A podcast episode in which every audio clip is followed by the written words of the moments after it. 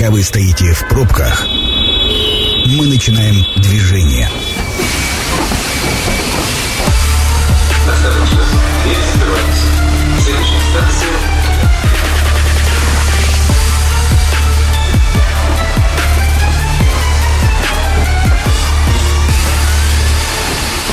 Метро.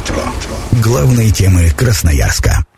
Добрый вечер, программа «Метро», Сергей Васильев у микрофона. Ну вот, а теперь давайте, собственно, к главной теме метро. Я уже в анонсе сегодня говорил, что у нас есть вечные темы, это дороги, это не всегда умные люди, и это сфера а, ЖКХ.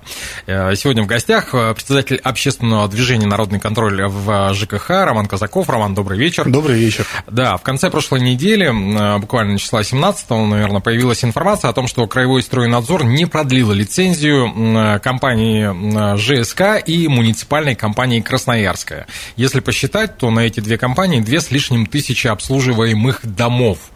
А, ну и, собственно, вот а, сегодня хотелось бы разобраться поподробнее в этом вопросе. Вообще, почему такая ситуация произошла, а, ожидаемо было, неожидаемо.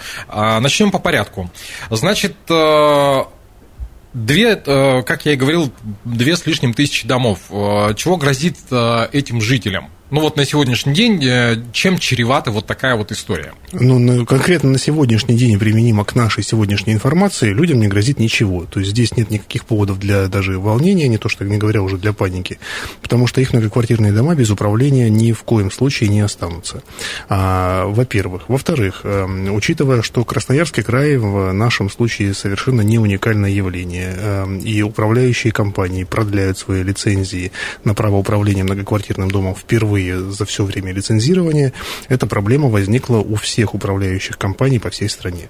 У нас вот есть 85 э, субъектов Российской Федерации, теперь уже больше, но вот в этих 85, где присутствуют управляющие компании, где они ведут свою деятельность по управлению многоквартирными домами, а, значит, э, у, у подавляющего большинства возникли трудности а, с тем, чтобы продлить лицензии на право ведения своей предпринимательской деятельности.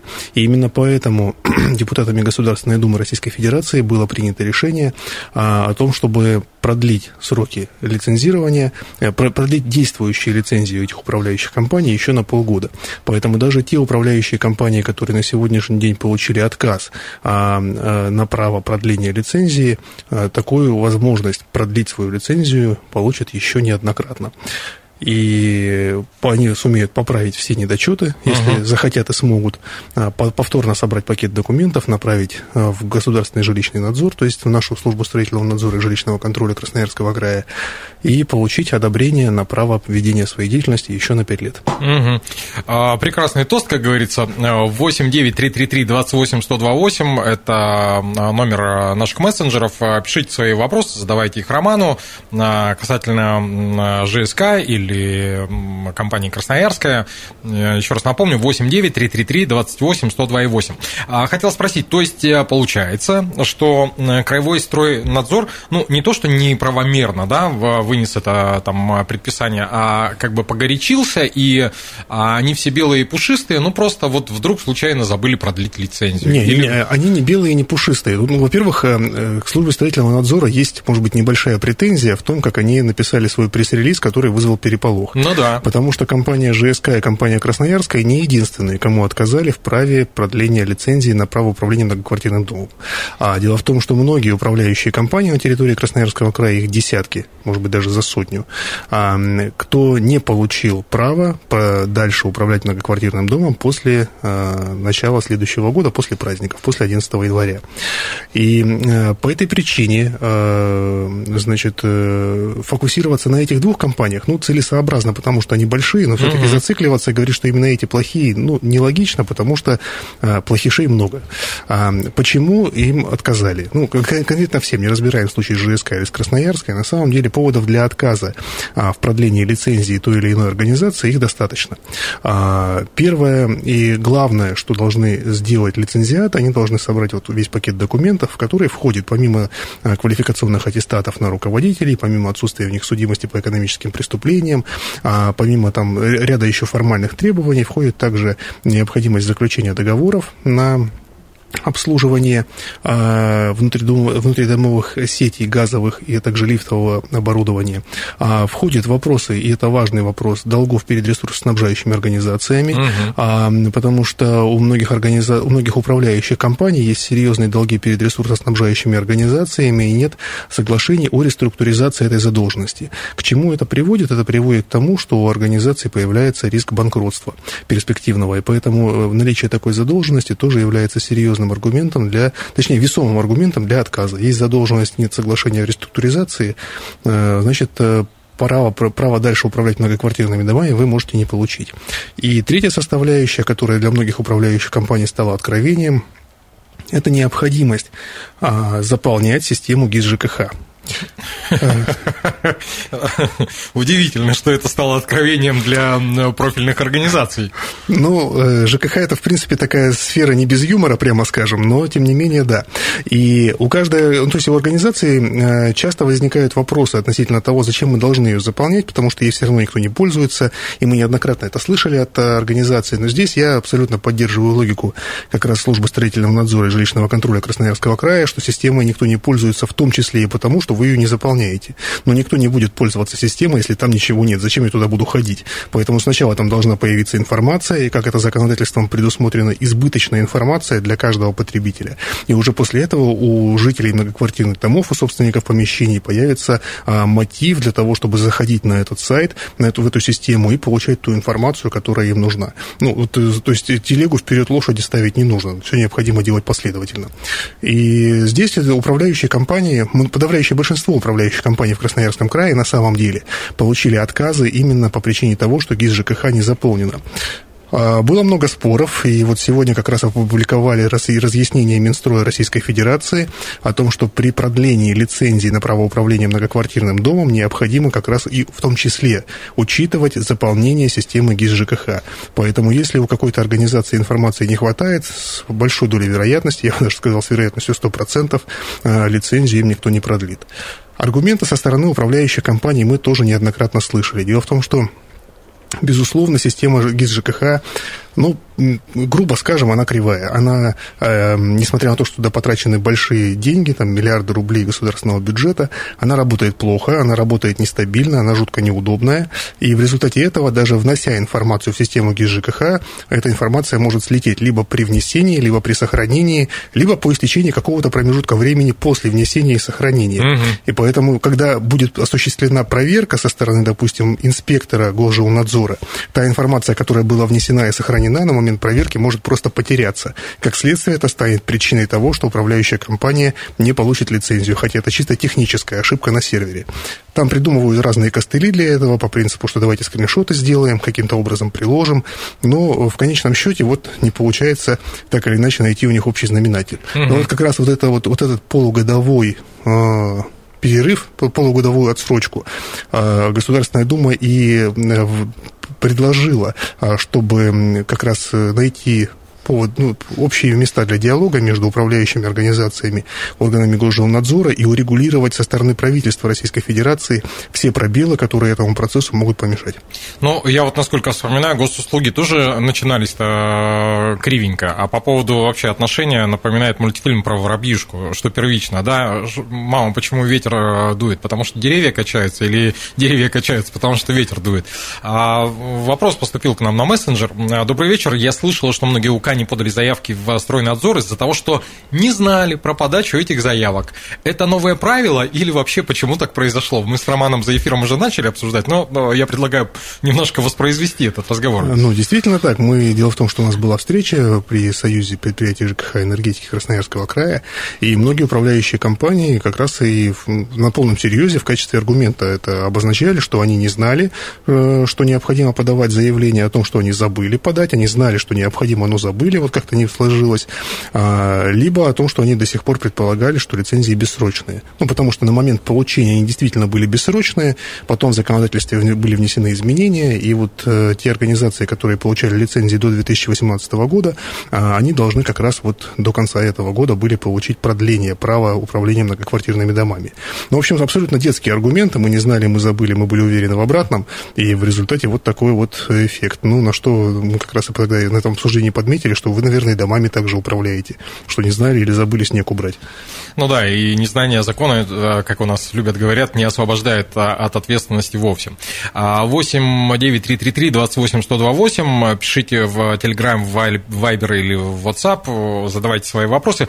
По поводу э, лицензирования. Ну вот, с одной стороны, хорошо, что э, Госдума там в третьем чтении приняла, и, значит, еще на полгода.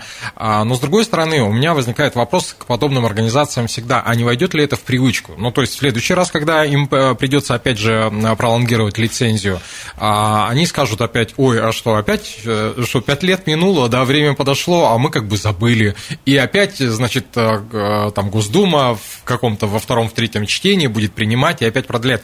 Не, не похоже ли вот это тоже на корявую схему, кроме того, что ГИС ЖКХ у нас корявая, мы уже обсудили, а вот эта схема, она как? Ну, Госдуме тогда придется каждые полгода собираться, либо отсрочки давать на больший период. А вообще это, этот подход, он неоднократно применялся же и в других направлениях. Допустим, когда а, для взыскания задолженности по жилищно-коммунальным услугам вносили требования о том, что необходимо по каждому должнику предъявлять идентификатор, но не сказали, где этот идентификатор взять, э, отсрочку на предъявление идентификатора вносили на протяжении трех лет, после чего э, Государственной Думой было принято э, очередное были приняты очередные поправки, которыми зафиксировали, что э, идентификатор э, в случае его отсутствия должен будет суд запросить самостоятельно. Но вот пока эти правила не были приняты, они эту отсрочку вносили каждые полгода, и так вот сдвигали, сдвигали, сдвигали. Хотя все субъекты, которые занимаются жилищно-коммунальным хозяйством, управляющие ресурсоснабжающие организации, все бегали, схватившись за голову о том, а где же нам теперь эти идентификаторы взять, потому что мы теперь долги не просудим. Поэтому я понимаю, что если вот и здесь будет будет аналогичная история, то не исключено, что Госдуме придется собраться еще раз. В, в очередной раз. Ну, с другой стороны, других забот-то нет. А, хотел спросить а, по поводу лицензии. Насколько я понимаю, с 2017 года эти лицензии ограничили по времени, и они стали пятилетним сроком. То есть каждый пятилетний срок а, управляющая компания обязана получать или продлевать лицензию. Да, именно так. Угу. А, а, ну, я не знаю, может быть, вы сталкивались или были какие-то такие примеры. А, возможно ли ситуация, когда э, дом остается без управляющей компании? Ну, вот а, здесь мы говорим про огромное количество домов, и не дай бог, да, особенно там 12 января в перспективе, что люди выходят, а у них тут управляющей компании нету. А в принципе, вот такое возможно, и чего делать-то в этой ситуации? Ну, еще раз тебя радиослушатели успокоим, что 12 января ничего не случится. Да, Госдума да, да, закон это... приняла, Совет Федерации его одобрил, вот президент на этой неделе поставит подпись, и все, и считайте, что закон вступил в силу, и мы ждем июня. А, что касается дома без управления. А, часто эта ситуация бывает как раз не в случае лишения лицензии. Часто бывает так, что управляющая компания просто бросает дом, а то есть юридическое лицо есть, формально и номинально, то есть они числятся, но фактически в этом юридическом лице уже нет никаких людей, то есть они все угу. разошлись по сторонам, и домом фактически, юридически занимается конкретное юридическое лицо, а фактически никто не занимается. И вот, это, вот в этих случаях это, конечно, большая беда для всех, и для жителей дома, и для муниципалитетов, потому что органам местного самоуправления приходится своими ресурсами, прямо скажем, там, очень неудобно вытаскивать эту ситуацию хотя бы на какой-то более-менее безопасный уровень. Что касается именно лишения лицензии, то а, управляющую компанию юридически, опять же, могли бы лишить лицензии, но по стране эта практика очень не распространена. В Красноярском крае за плохую работу не решили лицензии фактически ни одной управляющей компании. Было а, несколько а, а субъектов. надо было бы? Ну, на мой взгляд, да. На мой взгляд, надо было бы сильно проверить этот рынок, но просто бюрократические механизмы, которые заложены в систему лицензирования, они не позволяли бы этого сделать. Мы вот как раз за эфиром это обсуждали, о том, что а, орган госжилнадзора должен выявить нарушение, выдать предписание, управляющая компания должна его проигнорировать, орган госжилнадзора должен повторно выявить это нарушение, выдать еще одно предписание, управляющая компания второй раз должна его проигнорировать, игнорировать. После этого орган госжилнадзора, это должно быть грубое нарушение, перечень грубых нарушений перечислен в соответствующем документе нормативном. То есть не каждое нарушение под эту категорию подпадает. После этого управля... орган госжилнадзора должен направить обращение в лицензионную комиссию. Лицензионная комиссия должна его рассмотреть, принять решение, что нужно отозвать лицензию. Вот с этим решением орган госжилнадзора идет в суд, и в суде доказывает, что действительно управляющая компания с такими нарушениями не имеет права заниматься подобной деятельностью. Как результат, э, ни одной управляющей компании вот именно за плохую работу лицензии так и не решили. Они все потеряли свои права право управления по другим причинам. А, были отзывы лицензии, но они были там отзывы у номинально существующих компаний. Было до недавнего времени правило, что если управляющей компании в управлении, менее, э, в управляющей компании а, в течение года не появилось ни одного многоквартирного дома, то эту лицензию не отзывают. Mm-hmm. Ну, по принципу не надо мертвой управляющей компании держать. Это правило сейчас, кстати, убрали, поэтому по такому основанию лицензии больше не решат. Вот. А то, что касается вот именно лишения, лишения права управления многоквартирным домом за плохую работу, ну и по стране такая же статистика была, его фактически не было. А вот отказать в праве э, управления при перелицензировании, как оказалось, сильно проще, потому что систему ГИС ЖКХ не заполнил, и вот привет, вы уже не получили право управлять многоквартирными домами вообще, вне зависимости от того, сколько у вас сейчас домов, один или две тысячи. Вот э, нет по одному дому информации о том, какой график работ на 2022 год был запланирован, и все, и у вас нет права управления многоквартирным домом. Это вот, ну, кстати, это вопрос еще дальнейших судов, потому что управляющие компании, конечно, не согласятся и пойдут в суд доказывать, что это незначительное нарушение, но учитывая, что нет судебной практики, мы не можем даже близко предсказать, каким образом суд будет прогнозировать вот подобное развитие событий, подобного спора. А, что касается вот э, вариантов, э, когда говорили, что дома останутся без управления и прочее, ну, не останутся. У нас есть э, прямое указание о том, что если дом а, лишился управляющей компании по разным причинам. А, либо управляющая компания потеряла право управления этим домом а, при исключении его из ее реестра лицензии, то есть конкретный дом исключили из реестра лицензии управляющей компании, либо управляющая компания потеряла лицензию, она все равно должна заниматься управлением этим многоквартирным домом до момента появления в этом доме другой управляющей организации, которая будет выбрана либо по конкурсу, либо собственниками самостоятельно на общем собрании. То есть здесь, как с а, государством государственными адвокатами картина не прокатит. Ну, не получится. То есть дом э, в любом случае не бросит, а в доме точно будет компания. И даже если, это важный тоже аспект, э, об этом сказать, о том, что если, допустим, собственники не собрались на общее собрание, не выбрали компанию, конкурс не состоялся, на него никто не заявился, у органа местного самоуправления остается право назначить управляющую компанию э, своим решением. Реестр управляющих компаний из числа тех, кто может быть назначен, он совпадает с реестром тех управляющих компаний, которые имеют право принимать участие в конкурсах, э, проводимых муниципалитетом. Короче, если сами на конкурс не придете, но в, но в реестре есть, вам эти дома принудительно повесят. Да, потом пеняйте, как говорится, на себя. Это программа «Метро». Авторитетно о Красноярске.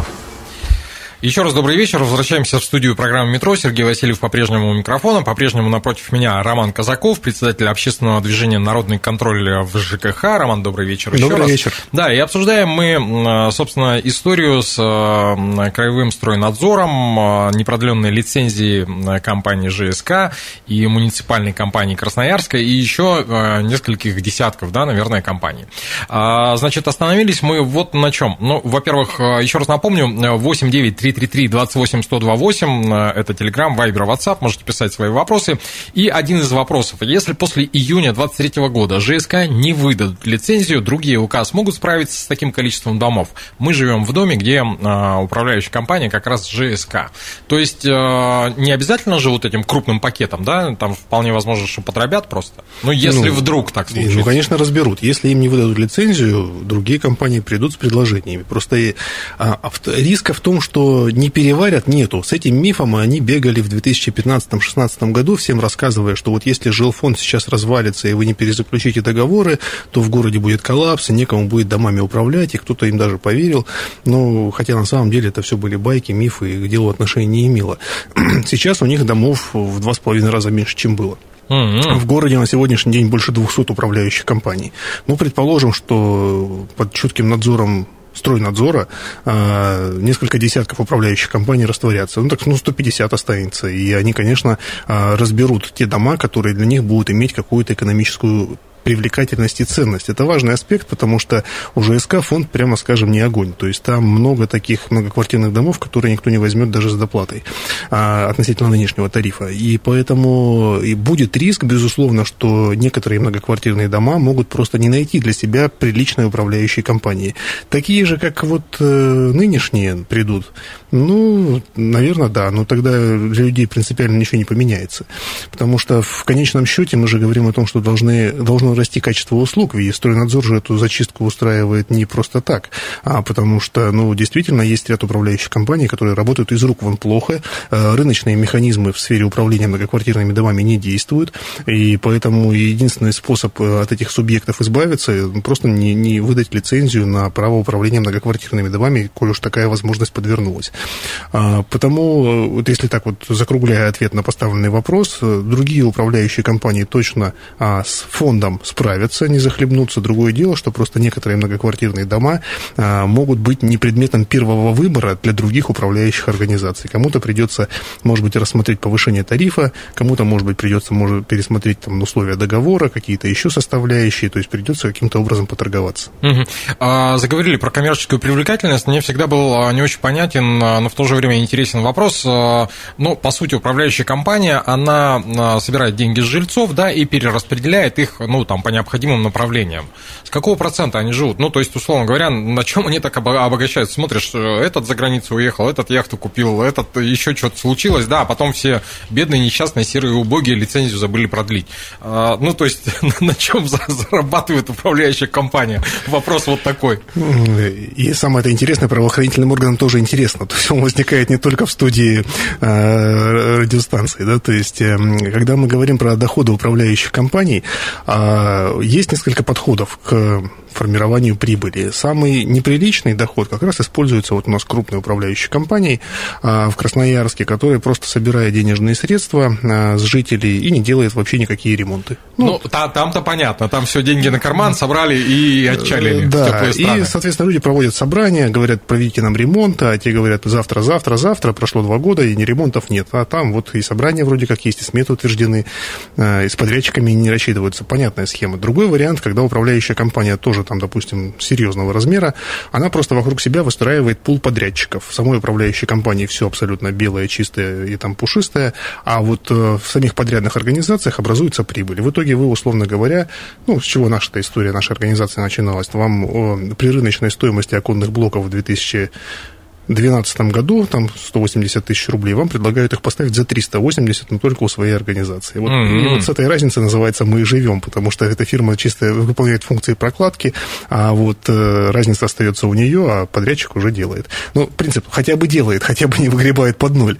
А дальше бывает по-другому. Бывают законные методы работы, когда управляющие компании просто в структуре тарифа предусматривается ее доходная часть. Это совершенно другая маржинальность, совершенно другая привлекательность, но зато все честно. То есть у управляющей компании тариф тогда делает, делится, ну, по Красноярскому принципу, потому что он не, он не, не совпадает с практикой по всей стране. Тариф делится в Красноярском крае и в Красноярске на три части. Это текущее содержание, текущий ремонт и управление многоквартирным домом. Текущее содержание, понятно, это там помыли, по, угу. подмели, а, подстригли траву, там вывезли, вывезли отходы какие-нибудь с придомовой территории. А, не мусор, потому что мусор отдельно. Значит, ремонт, понятно, что что-то отремонтировали. И вот услуга управления – это то, что управляющая компания тратит на свои нужды. На зарплаты, на офисные расходы, на ГСМ, ну, прочее, прочее, прочее. И есть четвертый подход, который применяется по всей стране, и начинают его перенимать наши управляющие компании, когда Структура тарифа делится не на три части, а на две. То есть там есть э, содержание, есть услуга управления. И все остальное. А текущего ремонта нету.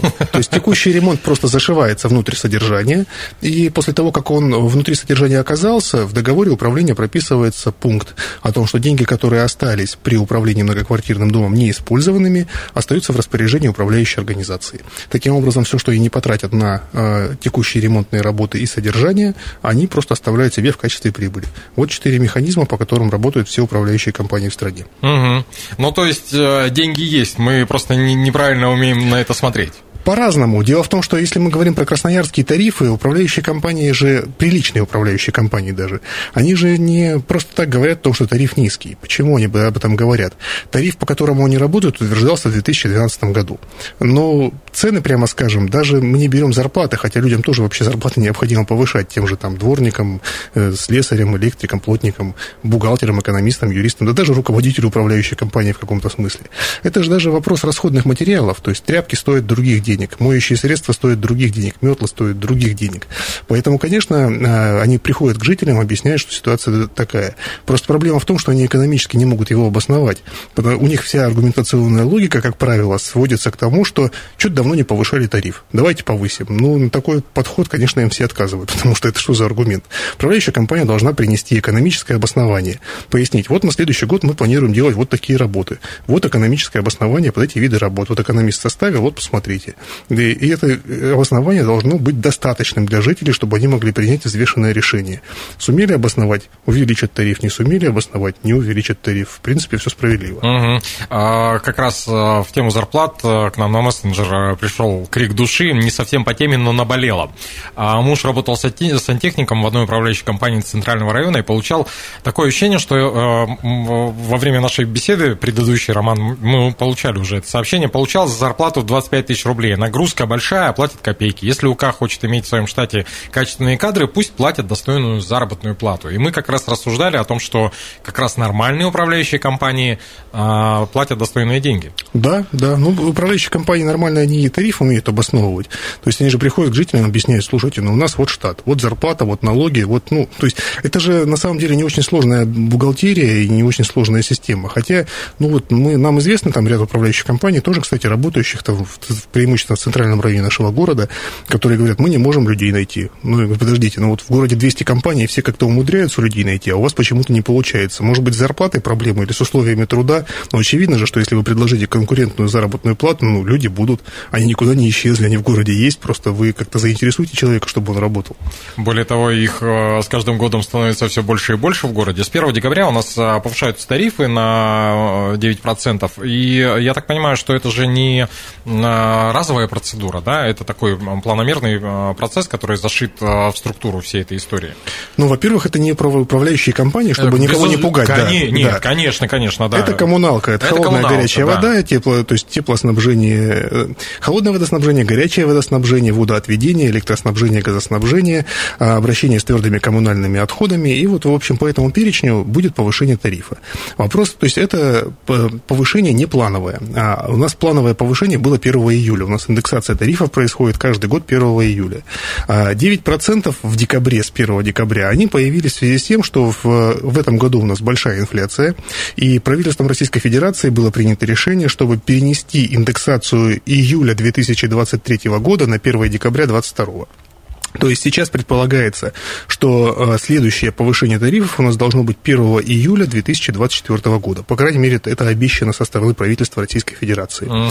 А сейчас Министерство тарифной политики Красноярского края спешно пересматривает все тарифы, ну, потому что предприятий порядка 2000 в Красноярском крае, которые регулируются Министерством тарифной политики, а количество рабочих дней и количество людей, которые могут отработать заявки, оно совсем небольшое. И э, тарифы действительно будут изменены. Э, важно помнить, что 9% это предельный индекс роста платы. А предельный индекс роста платы, э, то есть тариф может вырасти хоть 10 раз. Потребитель это не сильно интересует, если он не юридическое лицо. То есть для юридических лиц предельный индекс роста платы не действует.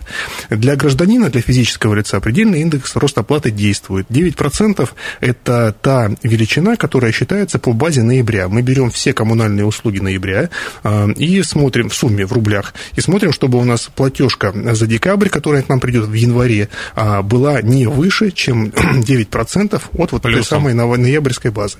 Если выше, то должна быть выплачена компенсация. Компенсация выплачивается не налом, не в кассе управляющей компании или ресурсоснабжающей организации, э, не, не в качестве там, перечислений на пенсионную карту, либо куда-то еще. Компенсация выплачивается в платежке ресурсоснабжающей организации, чей удельный вес имеет наиболь... ну, которая имеет наибольший удельный вес. Короче говоря, учитывая, что у нас э, в Красноярске, да и в подавляющем большинстве муниципальных образований нашей страны самый большой удельный вес имеют платежки за тепло, а, то вот как раз в платежке за теплоснабжение и должна быть эта компенсация предусмотрена. То есть на сумму этой компенсации должна быть уменьшена итоговая сумма платежа в платежке по теплоснабжению. А еще с учетом того, что у нас с недавнего времени а, теплые месяцы мы за отопление теперь не платим, да? Э, э, Именно так. Это еще и плюс некая дополнительная нагрузка, насколько я понимаю. Ну, конечно, у нас же мы, это уже второй, второй год, да, второй. По, по такой системе мы живем, и система-то, она на самом деле, ну, показала себя с разных сторон, потому что у нас и граждане, которые претендовали и получают, и претендовали, получали и получают государственные гарантии, они оказались в несколько ущемленном положении, потому как в холодные месяцы года, в силу того, что они платят по нормативу и по социальной норме, и выплаты из бюджета им идут по нормативу и по социальной норме, а э, в холодные месяцы года им государственные гарантии в процентном отношении предоставляются меньше, чем предоставлялись по прошлой схеме оплаты. Это не было учтено, к сожалению, но вот с этой проблемой столкнулись. И, ну, то есть вот когда мы говорим про 9%, да, мы э, говорим, что это распространяется на всех. То есть это угу. все категории граждан, все потребители, за исключением юридических лиц. Если вам не повезло быть юридическим лицом, и тарифы там, допустим, на отопление, либо на что-то еще вырастут сильно много, сильно, на сильно большую величину, то вот всю величину и придется оплачивать. Тогда это вам не повезло. Ну и под занавес программы, для того, чтобы опять вернуться к началу программы, а, сегодня мы говорили про а, стройнадзор, про непродленные лицензии а, ЖСК и муниципальной Красноя... компании Красноярская. Еще один такой практический совет хотелось бы спросить. Ну вот есть все равно, на мой взгляд, это звоночек. Тревожный, не тревожный, можно по-разному расценивать, но если управляющая компания не следит, тем более крупная управляющая компания не следит о том, что продлена у нее лицензия, да, там вышел пятилетний срок, не вышел, все равно это, ну, некий такой намек, ребята, задумайтесь. Вот если а, люди задумались, что дальше последовательность-то какая? Менять управляющую или подождать? Или, ну, типа, дадим второй шанс? Или там кому-то дадим третий шанс? Как, как лучше поступить? Я понимаю, что советов спрашивают для, для того, чтобы было на кого свалить, но тем не менее. Да, совет он всегда простой. Мы его про это говорим уже многие годы, учитывая количество лет, сколько мы занимаемся этим. А, первое, если вас ваша управляющая компания не устраивает, ее нужно сменить, вне зависимости от того, чего говорит служба строительного надзора и жилищного контроля Красноярского края. Вот если вам плохо, надо менять. Пока есть возможность, ну, главное, что есть возможность на кого менять, потому что а, если бы у нас в городе было две компании или там три, ну, шило на мыло не поменяешь. Ну, да. а, а здесь, учитывая, что их больше двух сотен, ну, прям есть из кого выбрать, и объективно могу сказать, что есть хорошие компании, есть плохие, есть ужасные, поэтому есть возможность выбрать. А если появилась информация, причем важно понимать, откуда она появилась. Сейчас вот я сегодня как раз в соцсетях пост по эту тему писал о том, что у нас некоторые недобросовестные управляющие компании начали рассылать а, председателям советов многоквартирных домов смс через мессенджеры, через все прочее, о том, что, в общем, ваша компания лишилась лицензии, срочно заключайте договор с нами, потому что нам все уже продлили, у нас уже все хорошо, и мы вообще нормально работаем, там нет никаких претензий. Дикий рынок какой-то э. Вот диковато прям правда. И, э, значит, э, на это, на это на это поддаваться не стоит. Важно понимать, от кого вы получили эту информацию. Лучше эту информацию получить как раз от службы строительного надзора и жилищного контроля Красноярского края, потому что только они лицензируют, и, как следствие, это первоисточник. Все остальное – это искажение. А если понимаете, что ваша управляющая компания может лишиться лицензии, ну, начинайте смотреть по сторонам, потому что, опять же, есть из кого выбрать, и потихоньку, может быть, действительно принимать решение о том, чтобы сменить управляющую организацию. А, придется провести собрание, придется там поработать с соседями, потратить какое-то количество времени, но в конечном счете выбрать ту организацию, которая вам подходит, и с ней дальше работать. А, Роман, огромное спасибо. Вам, уважаемые радиослушатели, без паники. Никто вас без управления не оставит, но и в случае чего знаете, как действовать. Да? Задумайтесь, посмотрите вокруг, тем более, что управляющие компании около двух сотен в Красноярске. Еще раз напомню о том, что в гостях у нас сегодня был Роман Казаков, председатель общественного движения «Народный контроль» в ЖКХ. Программу провел Сергей Васильев. Очень скоро она появится на сайте 128.fm. Станция конечная. Поезд дальше не идет. Просьба освободить вагоны.